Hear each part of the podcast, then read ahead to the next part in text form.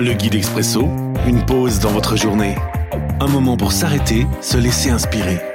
Chaque jour, un court texte biblique, un commentaire et des pistes de réflexion. 21 octobre. Aujourd'hui dans 1 Chronique chapitre 15, le verset 16. Version parole de vie.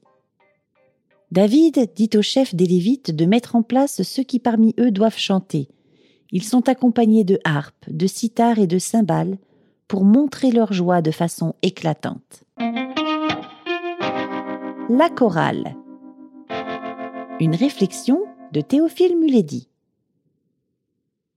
Avec le monde à l'envers, chaque chose semble désormais jouer une fonction qui n'est pas la sienne à la base.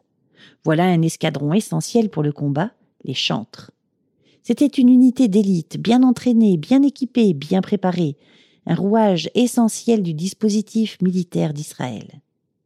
Aujourd'hui, quand le chant ne sert plus qu'à nous divertir, quand ceux qui jouent de l'instrument ont perdu la passion, ce n'est pas étonnant que les résultats et la main de Dieu ne se fassent plus voir.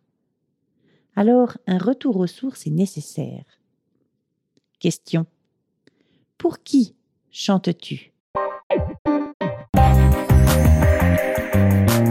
L'Expresso, un guide biblique accessible partout et en tout temps.